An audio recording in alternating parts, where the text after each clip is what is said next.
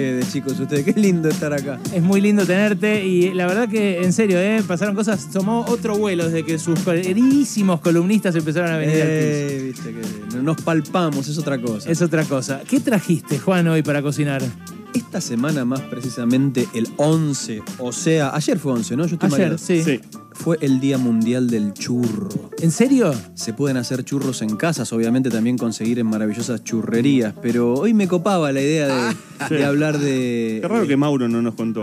Sí, no, no, no, el churro de, de factura. eh, ¿Cómo? que- El el, churro churro, de el churro casero, Ah, claro, el churro claro. con chocolate. Con chocolate, Claro. relleno de dulce de leche, Crema por pastelera. fuera, crema pastelera también. Hay salados, ¿no? Sí. Eh, de hecho, la masa, y podemos arrancar por acá, hagan preguntas, gente, es importante porque mucha gente se manda a hacer en sus casas y e- es una masa súper sencilla, tiene su vericueto, pero si no aplicas algunas cuestiones que te voy a contar en un momentito, puede ser peligrosa la fritura, he dicho. Epa. O sea que queremos dar servicio acá, como sí. siempre. Bueno, ¿eh? graben sus consultas en el 155-379-8990. Dijiste salado, la masa tiene un puntito salado. Ah. Y esa es una gran gracia. Em, De por sí, todo lo dulce o el mundo de la pastelería, en cada receta, inclusive un bizcochuelo, cualquier preparación, una pizca de sal siempre realza el sabor.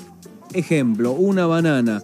Un pedacito de banana con una pizquita de sal no va a resultar salada, va a tener en- más sabor a banana, una pizquita. Bueno, pasa lo mismo con el churro. Mirá.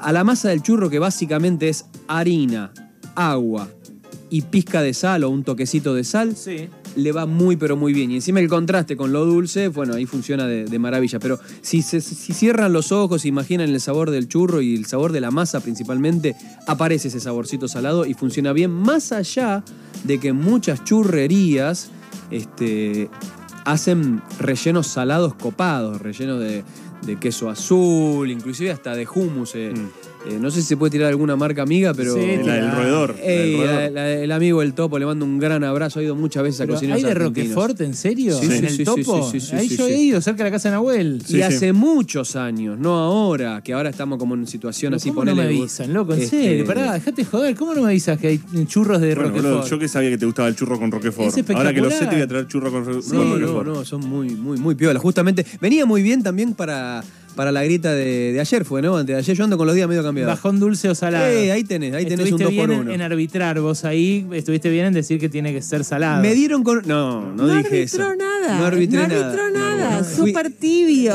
No, Re tibio estuve, pero fíjate que estuve tibio, pero conceptualmente no estuvo mal. Mucha gente se encontraba con esa cuestión de dulce y salado, salado y dulce, agridulce. Sí. Eh, lo Sí, que la te. verdad, Lo se que entreaste, se entreaste.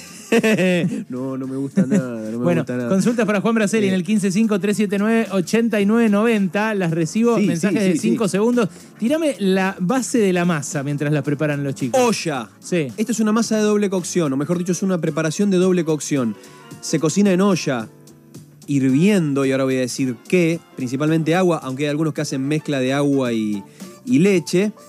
Imagínate, un litro de agua, te tiro la receta más memorizable imposible. Un litro de agua, o mitad y mitad agua y leche. Sí, Un kilo de harina cuatro ceros. sí.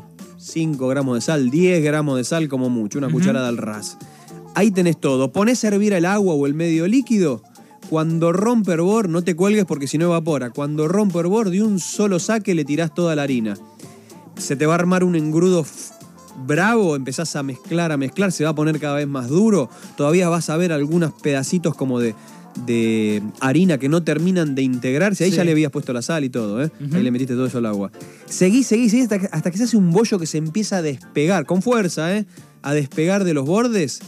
Ese es el momento de sacar bien en caliente la masa a una mesada. Y ahí, o con guantes, o con repasador, o bancándotela un poco, empezás como a amasar, a golpear la masa, a plegarla sobre sí misma, pero así de manera este, rústica. No, Sin no, no palo de amasar. sin palo de amasar, con las manos. Te un poquito colorada. Yo un par de, de guantes de látex o, insisto, ayúdate con un repasador limpio. Lo importante es que esa masa le des y le des para que te empiece a quedar absolutamente lisa, te vas a dar cuenta, absolutamente lisa y pierda gran parte del aire que va quedando adentro. La otra parte la va a perder cuando vos la metas adentro de un émbolo que viene justamente para esto, que tiene como esa suerte de estrellita en la punta por donde sale la masa. Ah, no se hace con manga de crema pastelera, digamos. Buena pregunta. Hay algunas mangas que vienen para esto, con una boquilla que tiene también la. Pero es muy dura y pesada la masa. Entonces tenés que hacer mucha fuerza y se te puede llegar a romper. Lo más importante, y esto es lo más importante, por más que no me lo pregunten, lo digo ya. No pueden utilizar esa masa tipo haciendo rollitos porque no compré el émbolo, que es bastante económico Claro. dentro de todo, eh, y mandarla a freír así, ¿Por porque qué? te puede explotar. Ah. Justamente hay parte del aire que se pierde en esa presión que haces. Mm. Y si se les complica hacer presión con el émbolo, le pueden poner un poquitito. Pongan la masa en caliente, le pueden poner un poquitito de aceite a los bordes. Y podés agarrar una tablita. Claro. Explota así. Explote y es un bajón. No, no es peligroso posta. Agarran una. Y con esto cierro, agarran una tablita, ¿viste los, los- los platitos de, para comer asado, los de madera? Sí. Se la ponen en la panza, Sí. así como te digo, y aprietan haciendo fue- fuerza hacia la panza. Y van a ver que va a Mm. ir saliendo toda esa suerte de churro, cada 12 centímetros, 10, 15, como les guste. Lo cortan y a freír en aceite, bien caliente hasta que esté bien crocante. Pero es importante no saltearte este paso. La, es, eh, la estrellita esa la tenés que utilizar, el émbolo lo tenés que utilizar, si no, corres riesgo y nadie quiere que corran riesgo y que se quemen. ¿Está Eh, claro? Hay consultas ya para Juan Braceli y Sí, la por ponemos favor. al aire inmediatamente para que conteste. Es verdad que hacer churros puede ser muy peligroso. Hace varios años mi hermana hizo y le explotó uno. Obviamente saltó aceite caliente para todos lados. Yo terminé con algo muy peligroso también, atrás del termotanque. Bien ahí. Bueno, acá, acabas de, de alguna manera de ratificar lo que acabo de decir. Atención, usen el émbolo, se termina de salir el aire que queda dentro ahí, o gran parte, aceite caliente, palo y a la bolsa. Cuando están doraditos, La consistencia, Juan, ¿cuál es de la masa cuando la metes en el émbolo? La masa es una masa pesadita, lisa, la vas a ver lisa porque la fuiste amasando, ¿viste? Entonces te terminó quedando lisa y homogénea, pero es pesadita, es una consistencia, ¿viste? Ponela en caliente, ponela en tibio, es una consistencia de masa muy, pesada. muy homogénea, no se, no se separa fácil. No, no, no es una masa onda, viste que nada, que le, le agregué dos o tres huevos a la masa, que en algunos lugares los hacen con huevo, pero no es lo- el estilo argentino. En Brasil lo suelen hacer así, a mí particularmente me gusta muchísimo más lo que hacemos acá. Este. Pero es muy, pero muy importante, pero muy, pero muy, muy importante entender eso. La masa no es flojita, no es una masa tipo cremosa. No, no, no, no, no. Tenés que hacer fuerza para que salga de ahí. Más consultas para Juan Braceli. Juanito, para freír grasa bovina o porcina, gracias. Es buena esa, ¿eh? podés usar las dos, podés usar aceite. Eh, ya lo hemos dicho con respecto a la empanada, eh, freír en grasa eh, no, te, no te da como resultado una preparación más grasosa, que es lo que invita a pensar la palabra. ¿En serio? Inclusive te, te quedan más secos. Siempre es importante, elijo en este caso grasa bovina, ¿no? Pero siempre es, porque la otra le va a dar un toquecito de sabor. Si te gusta está todo bien.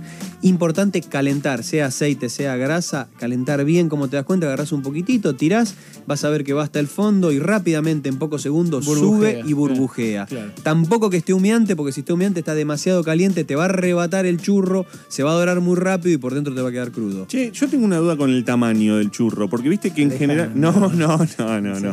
Pero viste que el, el- el churro Menos mal que no playero, está la ponele, abuela acá, como, más, más gruesito, pero después están- hay otros churros que son como más finitos, Sí, más están chiquitos, ¿no? buenísimos. Sí, que están muy buenos. Están muy buenos los finitos Sí. también. eh, te quedan más crocantes. La de la calle, la de la avenida Corrientes, ese churro con chocolate que más- Giralda. ahí creo que son más finitos. Un poco ¿no? más finitos. ¿Y los rellenan esos? No he tenido el gusto, cuénteme. No sé. No, sí, la Giralda, sí, sí, churro. Sí, Ah, la- muy la bien, Giralda- sí, sí. La Giralda sí, pero hay otros que no. Hay algunos. más. A mí el que me parece una de más es Sí. el recu- relleno de dulce de leche y recubierto Sí. de chocolate. Innecesario. ¿No? Innecesario. Como dale, dale. Aparte perdés el crocante, o sea, lo rico del churro es cuando mordés eso crocante, Sí. que con el chocolate Eh. ya no. Pero ese, ese, ese bajonero. Ese Sí, bajonero. sí, sí, claro, es tentador, difícil de decirle que no.